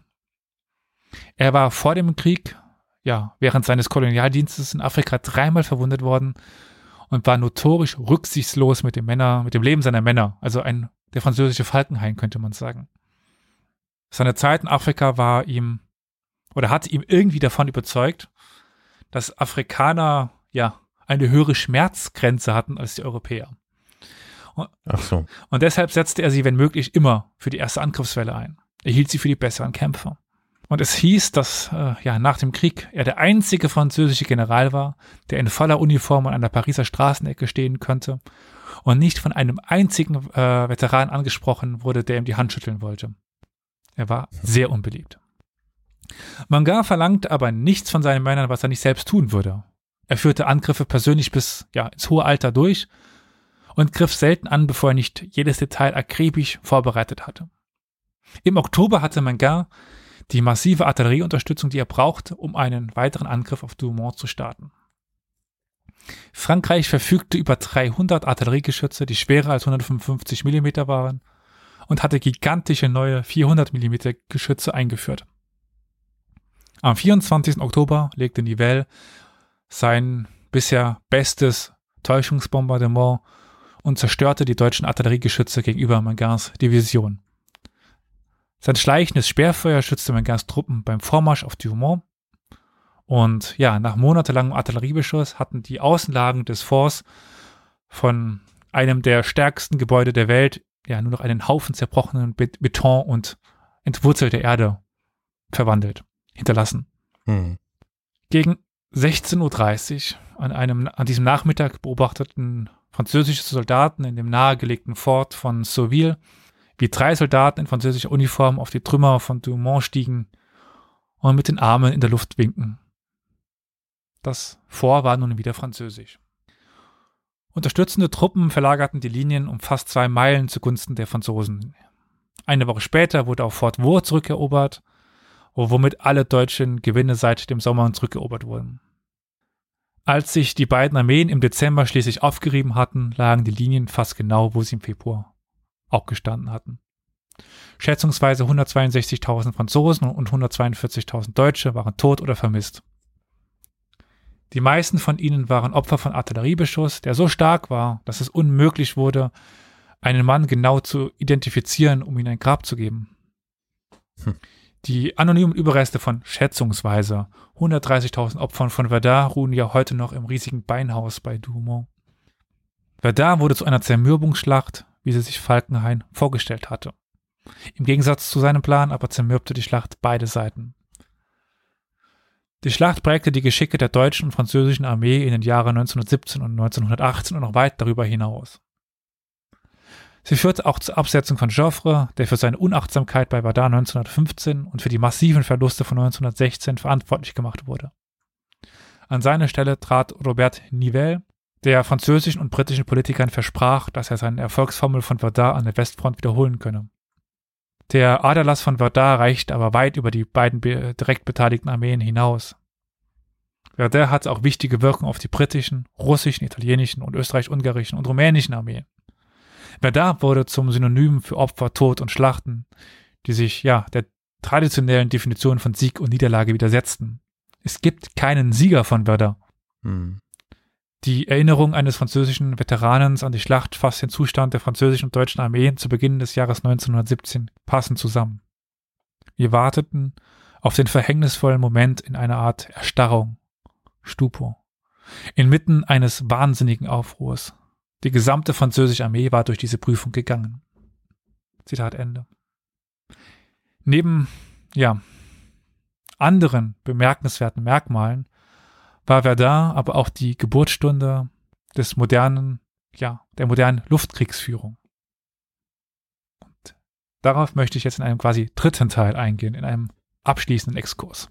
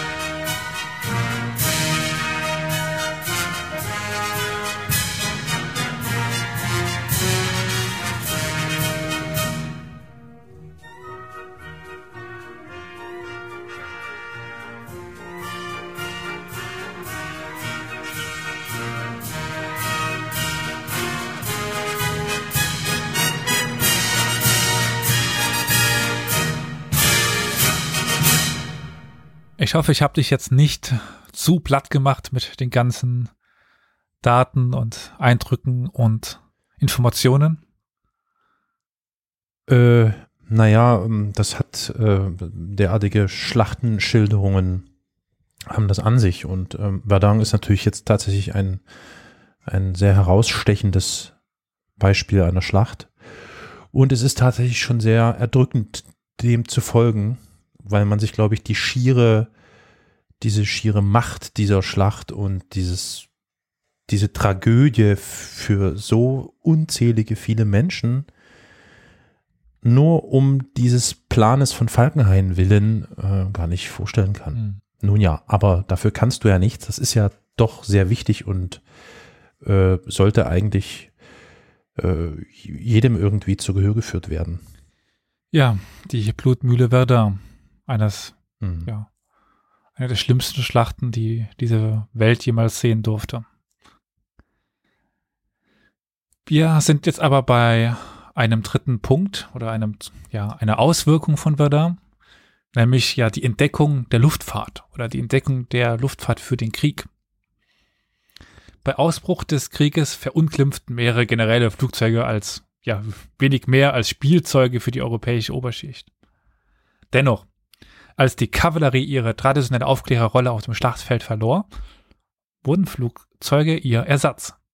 Also zuvor war es ja Kavallerieeinheiten, die eben schauen sollten, wo der Feind denn überhaupt steht. Hm. Aber naja, durch die festen Fronten kam man eben nicht mehr hinter die Fronten, mit dem Flugzeug aber schon. Ihr Beitrag bei der Ordnung, ihr Beitrag bei der Ortung von Generaloberst Klucks Abweichung nach Süden vor der Schlacht an der Marne half den Befürwortern, dass Flugzeuge sich als kriegsentscheidender Faktor erweisen könnten. In den offenen Räumen der Ostfront wurden sie schnell zu entscheidenden Werkzeugen. So fand man eben die feindliche Armee und konnte planen. Ludendorff und Joffre waren zwei der wichtigsten frühen Unterstützer. Die Bedeutung der Luftfahrt führte zur massiven Steigerung der Ausgaben, um sowohl die ja, Quantität als auch die Qualität der Flugzeuge zu verbessern. Im Jahr 1914 hatten die Kriegsparteien, also alle zusammen, weniger als 800 Flugzeuge. Also erschreckend wenig, wenn man das mal so vergleichen würde Ja. mit dem Zweiten Weltkrieg zum Beispiel. Während des Krieges bauten sie jedoch fast 150.000 Flugzeuge. Die Motoren wurden immer leistungsfähiger und die Flugzeugrahmen wurden größer und haltbarer. Um die Flugzeuge zu warten, bildeten die Großmächte Tausende von Piloten, Mechanikern, Aufklärern und anderes Hilfspersonal aus. Hier ist es, denke ich, jetzt Zeit für einen kleinen Exkurs, denn ich weiß noch gar nicht, ob wir den damals bei der Folge gemacht haben zu 1917. Kennst du das deutsche Sprichwort sich verfranzen? Also ich kenne, ja, ich kenne den Begriff sich verfranzen. Wo der allerdings herkommt und äh, ja, nö, das ist mir ni- nicht bekannt. Das wirst du uns jetzt erzählen, oder Nein. was? Doch, natürlich. ja, blöde Frage. Ja, wer blöd fragt, kriegt eine blöde Antwort. äh, also, es gibt in den größeren Maschinen einen Piloten, der fliegt, und einen Na Navigator, der halt sagt, wo, wo es lang geht. Mhm. Und der Navigator war der Franz. Aha, okay. Muss es aber gerade, es kann sein, dass es auch, also es gibt einen, der eben die Richtung ansagt und einen, der nicht die Richtung ansagt. Es kann auch sein, dass der eine der Schütze war und der andere der, der Pilot. Auf jeden Fall der, der die Richtung ansagt, war der Franz. Aber wenn er sich eben verflogen hat, dann hat man sich verfranst. Ja, okay. Daher kommt Mhm. das. Ach du Scheibenkleister. Mein Gott. Mhm. Wahrscheinlich habe ich es jetzt genau falsch rum gesagt, dass der Pilot der Franz war und dann gab es noch den, den Bordschützen und das war der, glaube ich, Emil. Ich bin mir nicht mehr ganz sicher. Gut, Ja gut, okay. Auf jeden Fall kommt Verfranzen aus dem Luftkrieg. genau. Genau auch wie das Wort 0815 aus dem Ersten Weltkrieg stammt. Das, glaube ich, hatte ich aber schon mal Ach. äh, erzählt, oder? Äh, okay, äh, nee, erzähl bitte nochmal. Also- Also, ich kann mich nicht erinnern. Das Gewehr 0815 oder das Maschinengewehr 0815 war das Standardmaschinengewehr der deutschen Armee. Es war halt Standard. Es war so halt, war halt 0815, war halt das Standardding. Ach, das hieß auch wirklich so, ja? Also so wie die äh, heute diese die schräg sch- schießenden äh, G irgendwas. Mhm. Ah, okay, alles klar. Ja. In allen kriegsführenden Nationen gab es einen enormen Wachstum der Luftfahrt. Der britische Royal Flying Corps wuchs um ja, von 2000 Mann im Jahr 1914 auf 291.000 Mann im Jahr 1918 und war damit die erste ja, selbstständige, unabhängige Luftwaffe der Welt. Die Fliegerei wurde bald so komplex, dass es eine Spezialisierung in drei Bereichen gab. Beobachtung, Verfolgung und Bombardierung. Beobachter entdeckten nicht nur die feindlichen Bewegungen und berichteten darüber, sondern halfen auch bei der Ausrichtung des Artilleriefeuers. Durch die Entwicklung von Kommunikationssystemen mit den Kanonieren konnten die Flieger Ungenauigkeiten korrigieren. Und so ist auch ein Einsatz ermöglicht worden von indirektem Feuer, bei dem die Kanoniere ihr Ziel nicht mehr sehen konnten. Also normalerweise war es ja bei einer Kanone, du musstest sehen, wohin du feuerst. Wenn ja. dir jetzt aber einer auf einem Quadrantensystem aus dem Himmel sagen kann, wo du hinschießen sollst, dann musst du dein, dein Ziel nicht mehr sehen. Mhm, mhm. Ja, klar. Mhm. Also das heißt, es musste ja vorher wirklich kartografiert werden. Ja, das war schon vorher. Naja, also okay, gut, aber noch detaillierter dachte ich. Das war schon ziemlich gut kat äh, kartografiert. Gut. Aber im Grunde genommen gibt es auch andere Möglichkeiten, ohne eine Kato gute Kartografie das ein bisschen zu richten. Nämlich? Naja, indem man eben Längen- und Breitengrade misst und, und ähnliches. Ja, natürlich. Stimmt. Oder indem man sagt, noch ein bisschen weiter, noch ein bisschen weiter, noch Stopp, reicht. Also, mm, das mm. geht ja auch schon. Ein solches System hing aber von der Beherrschung des Luftraums ab. Also, wenn du oben in der Luft bist mit deinem Flugzeug und ansagen kannst, ist der Feind ziemlich schlecht dran, weil er sich eben nicht verstecken kann vor dir. Was macht man?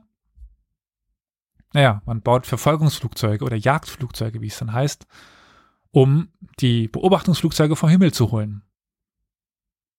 Und dann den Weg für eigene Beobachter freizumachen.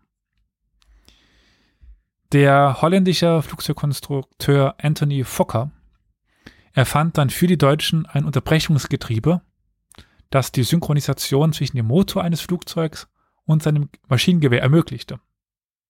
Also zum ersten Mal konnte ein Pilot durch sein Propellerblatt feuern, was ihm erlaubte eben die, zu fliegen und gleichzeitig seine Geschütze im Visier zu haben. Also du kannst dir vorstellen, wenn du das normalerweise quasi vor dem Piloten aufbaust, eben wenn er nur, wenn es nur ein Pilot, also einen Insassen gibt in diesen Flug, äh, Flügen, in diesen Fliegern, was standardmäßig eigentlich war, außer bei den großen. Und dann feuerst, mhm. dann hast du plötzlich einen, einen ziemlich kleinen, äh, ziemlich kleinen Propeller vorne, weil der einfach abrasiert wird. Mhm. Mhm. Und jetzt ist es halt so, dass er immer in den Leerstellen da, dazwischen schießt. Bis die Alliierten ein ähnliches System perfektionierten, verschaffte die Fokker-Geißel, wie es dann hieß, den Deutschen einen entscheidenden Vorteil in, in der Luft. Also das war fast unschlagbar, weil man eben gut, sehr gut zielen konnte und trotzdem gut fliegen konnte. Oder trotzdem fliegen mhm. konnte. 1915 waren die Flugzeuge dann so stark geworden, dass es ja ihnen eine dritte Mission ermöglichte, die Bombardierung aus der Luft. Im Mai griffen britische Flugzeuge eine deutsche Giftgasfabrik an und warfen 87 Bomben auf sie ab, mit gemischten Ergebnissen. Aber gegen Ende des Krieges waren Luftangriffe auf militärische und zivile Ziele alltäglich geworden. Die deutschen Gotha-Bomber hatten die Reichweite, um London zu erreichen und die Kapazität, 1000 Pfund Bomben zu tragen. Angriffe von Bombern und Luftschiffen, also Zeppelinen, töteten während des Krieges 1400 britische Zivilisten. Obwohl sie zu spät eingeführt wurden, um noch zu Einsatz zu kommen, hätten die britischen Hartley Page V 1500 eine Reichweite von 600 Meilen gehabt und eine Bombenlast von 7500 Pfund. Also hätte der Krieg noch ein Jahr gedauert, äh, hätte Großbritannien wahrscheinlich ähm, 36 dieser Bomber zur Verfügung gehabt und damit ein ziemliches, äh, ein ziemliches Zerstörungspotenzial. Mhm. Jetzt kommen wir aber zurück zu Verdun. Verdun war nämlich der Zeuge der ersten konzentrierten Bemühungen, den Erfolg von Luftstreitkräften mit dem ja, Schicksal der Bodentruppen zu, ver zu verbinden. Deutsche Aufklärungsflugzeuge, die von Verfolgungsflugzeugen geschützt wurden, fotografierten vor dem Angriff, äh, naja, eigentlich jeden Fleck des Verduner Gebietes. Sobald die Schlacht begann, ergänzten die deutschen Bomber die Artillerie, indem sie Brücken, Aufmarschgebiete und feindliche Geschützbatterien angriffen.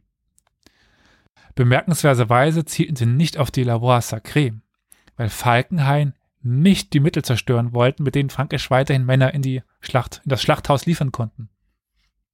Also wäre der Nachschub abgebrochen, wäre es nicht zu der Schlacht geworden, die Falkenhayn haben wollte. Die Franzosen reagierten auf die deutsche Bedrohung aus der Luft, indem sie Verfolgungsstaffeln aufstellten, die im Tandem arbeiteten, die Feuerkraft konzentrierten und die deutschen Flugzeuge von der Kampffront wegdrängten.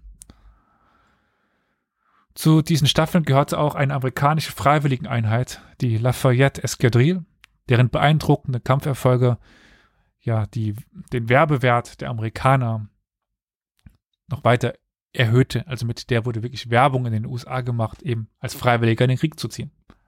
Hm. Im März 1916 hatte Frankreich den Luftkrieg über Verdun gewonnen. Die Einführung der Newport 11, eines wendigen Flugzeugs mit Höchstgeschwindigkeiten von über 100 Meilen pro Stunde, verschaffte den französischen Piloten einen bedeutenden technologischen Vorsprung, bis ja, die Deutschen Anfang 1917 den Albatros 3 einführten.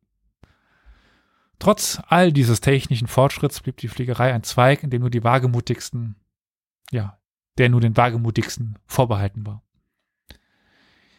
Die Lebenserwartung eines Piloten war die kürzeste im ganzen Weltkrieg.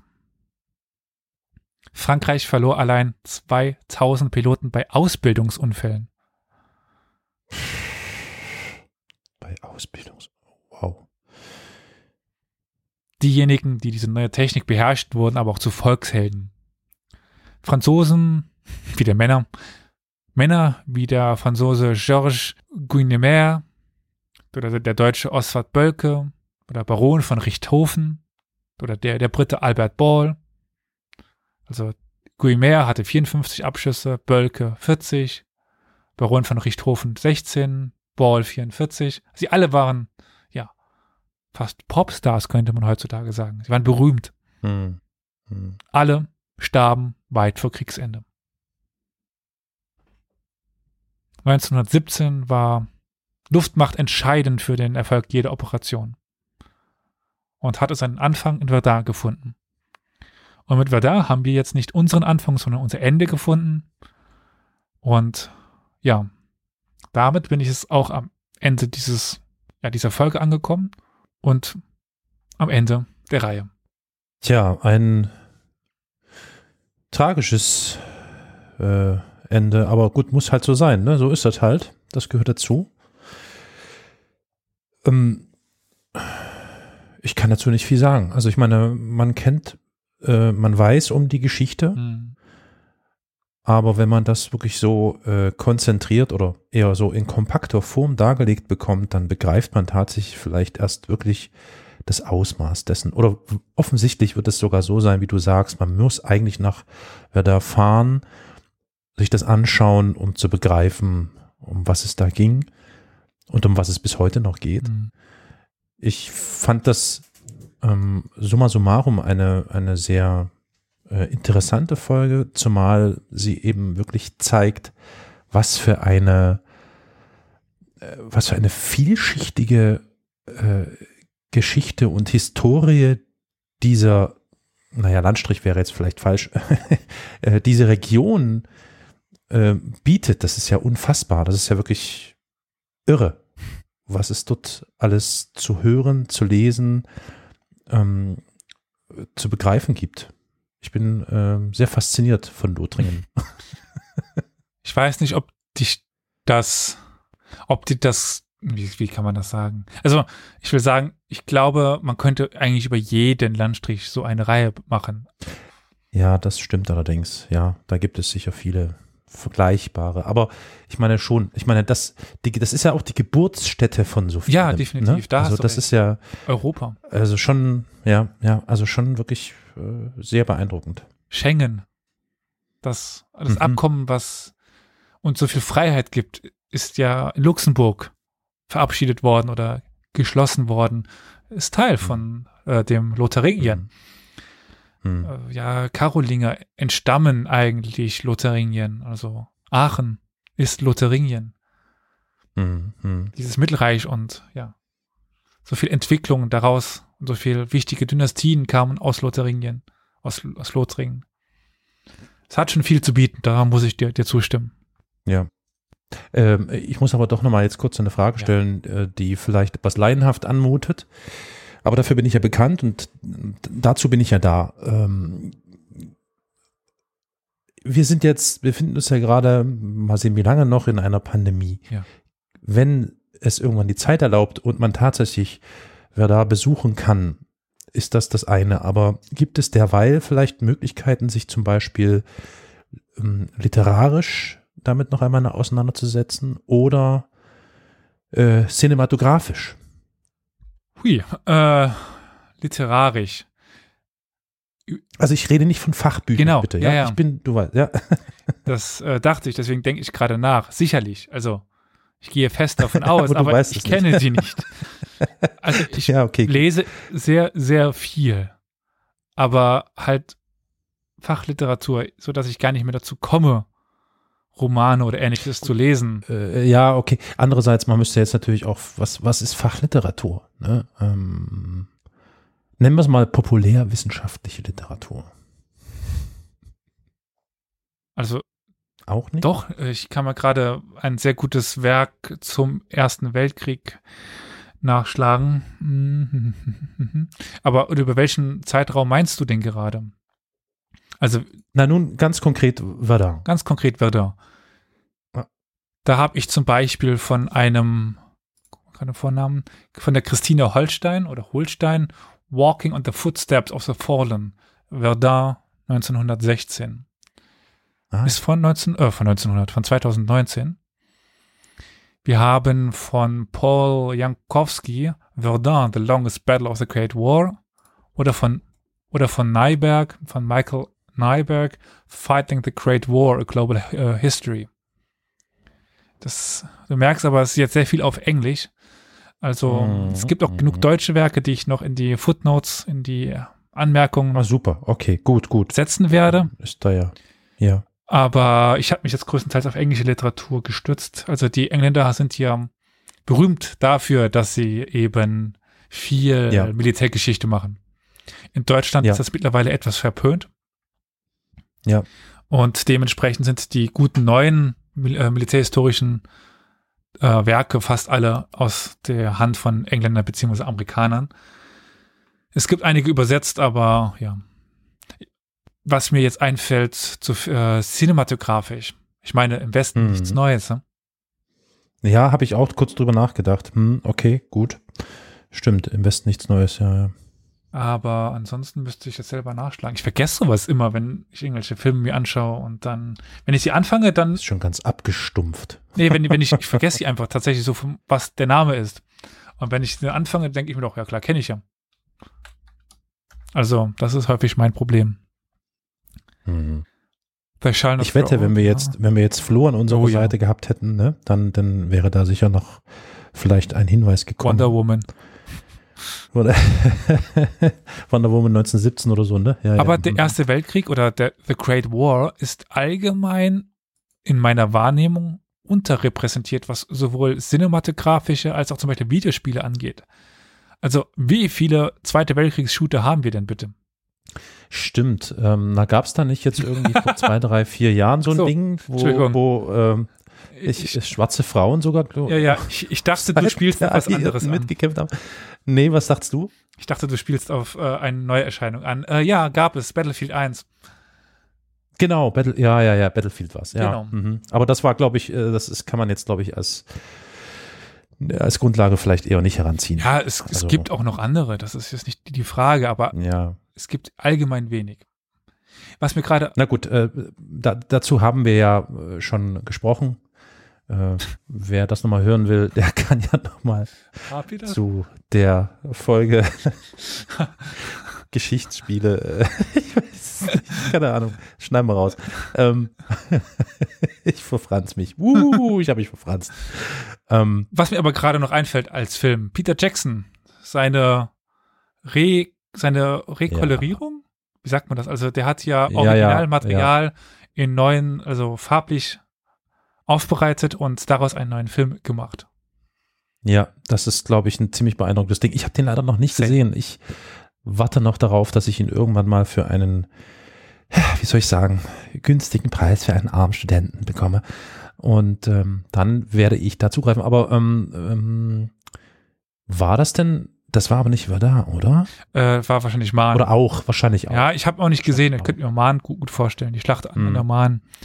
Es gibt noch Mhm. die Gefährten mit dem Film da. Also nicht, nicht der Hobbit, also nicht, Nein, nein, von Steven Spielberg war das, oder? Ich glaube. ich habe nie gesehen. Ich sehe es nur gerade. Ich gucke mir Listen an. Gefährten. Aber They Shall Not Grow Old, das sagte ich ja schon. Ja, Die Männer der Emden.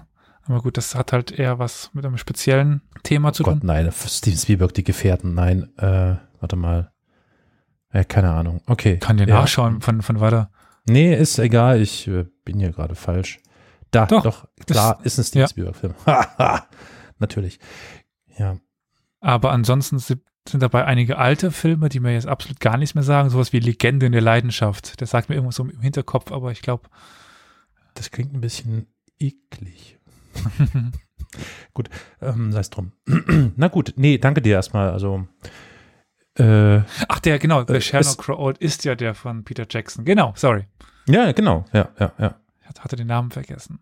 Auf jeden Fall äh, hat es mich dazu animiert, mich doch nochmal ein bisschen in den Ersten Weltkrieg und insbesondere in diese Phase des Ersten Weltkriegs äh, hineinzubegeben auf die eine oder andere Art und Weise.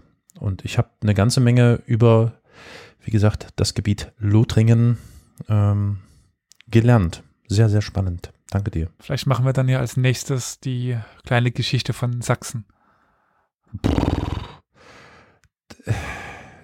Dunkeldeutschland, ich weiß nicht. Müssen wir mal noch nachdenken drüber. Mal gucken.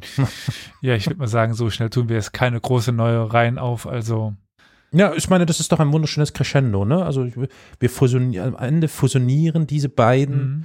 die Weltschlachten und Lothringen zu einer großen, ist doch schon schönes Finale und reicht erstmal. Jetzt erstmal wirklich durchatmen. Ich glaube, die ZuhörerInnen sind nicht böse drum, wenn die, die, die äh, Veröffentlichungsfrequenz das sowieso. Podcasts etwas, etwas sinkt. Sinken, also ich dachte, wir machen jetzt noch irgendwie, äh, weiter, sonntags, äh, mittwochs und freitags eine. Nein, Ja. Scherz. Ne? Gut. Also ja, wie Carol schon sagt, ab jetzt, eigentlich widersprechen wir uns direkt, weil wenn ich es schaffe, wird, wird noch eine Mittwochfolge erscheinen. Danach wird aber dann erstmal Mittwochs Ruhe sein von uns. Ja, genau. Das ist ja, krieg- kommt man gar nicht mal hinterher. Das ist ja so viel. Gut, Elias, ich danke dir vielmals für die Arbeit, die du gemacht hast und ähm, uns allen das zu Gehör gegeben hast. Ich denke, dass da wird für jeden etwas dabei gewesen sein. Zumindest zeitlich, also von Antike bis Neuzeit, da sollte sich Jo. jeder zurechtfinden. Ja. Und wie gesagt, es ist, ähm, es ist noch nicht alle Tage Abend. Vielleicht kommt Elias ja noch eines Tages um die Ecke und bietet uns wieder so ein, so ein Großwerk-Pfeil. Aber jetzt darf ich erstmal Urlaub machen. Ja, verdient. Damit würde ich sagen, sind wir am Ende angekommen und aufgrund der doch schon etwas weiter fortgeschrittenen Zeit möchte ich nur ganz kurz auf unsere Website verweisen www.historia-universales.fm.